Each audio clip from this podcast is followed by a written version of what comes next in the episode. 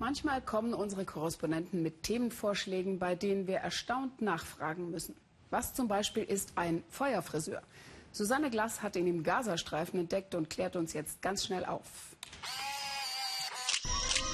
Unterwegs durch den Gazastreifen zeigt sich, der abendliche Besuch im Friseursalon ist offensichtlich eine beliebte Freizeitgestaltung des palästinensischen Mannes. Zeit für eine fundierte Recherche. Tausende Friseure gibt es also in Gaza und einer ist ein gefährlich heißer Tipp.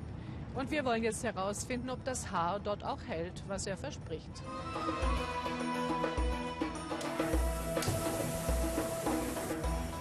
Ramadan Edwan steilt seine Kunden mit einem Flammenwerfer. Genauer gesagt, mit einer zum Flammenwerfer umfunktionierten Haarspraydose. Und er wirbt dafür mit dem Slogan, wo Männerträume wahr werden.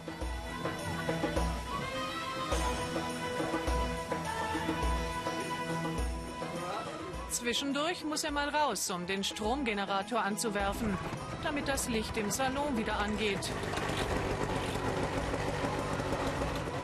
Die ständige Stromnot war gleichzeitig seine Inspirationsquelle. Als deshalb mal wieder der Haarföhn nicht funktionierte, habe ich nach einer Möglichkeit gesucht, die Hitzequelle zum Trocknen und Stylen zu ersetzen, ohne die Haare anzuzünden. Hier riecht doch selbst. Tatsächlich kein Haar verbrannt. Der Kunde ist begeistert. Meine Haare sehen jetzt ordentlicher und schöner aus. Man kann sie besser stylen. Und ein tolles Abenteuer ist es auch.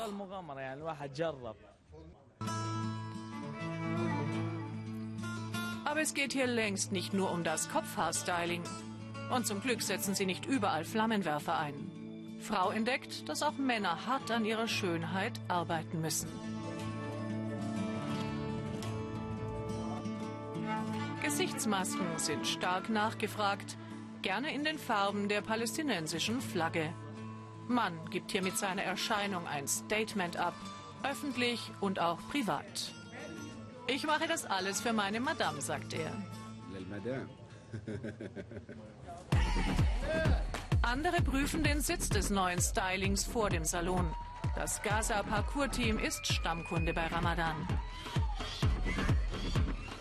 Innen wartet schon der Nächste auf die Feuerbehandlung. Jetzt verrät Ramadan auch, wie er es macht mit einer Geheimcreme-Mischung. Sie pflegt und schützt die Haare vor den Flammen. Die Rezeptur kann ich auf keinen Fall verraten. Darauf sind viele scharf, aber ich möchte nicht, dass sie in falschen Händen Schaden anrichtet.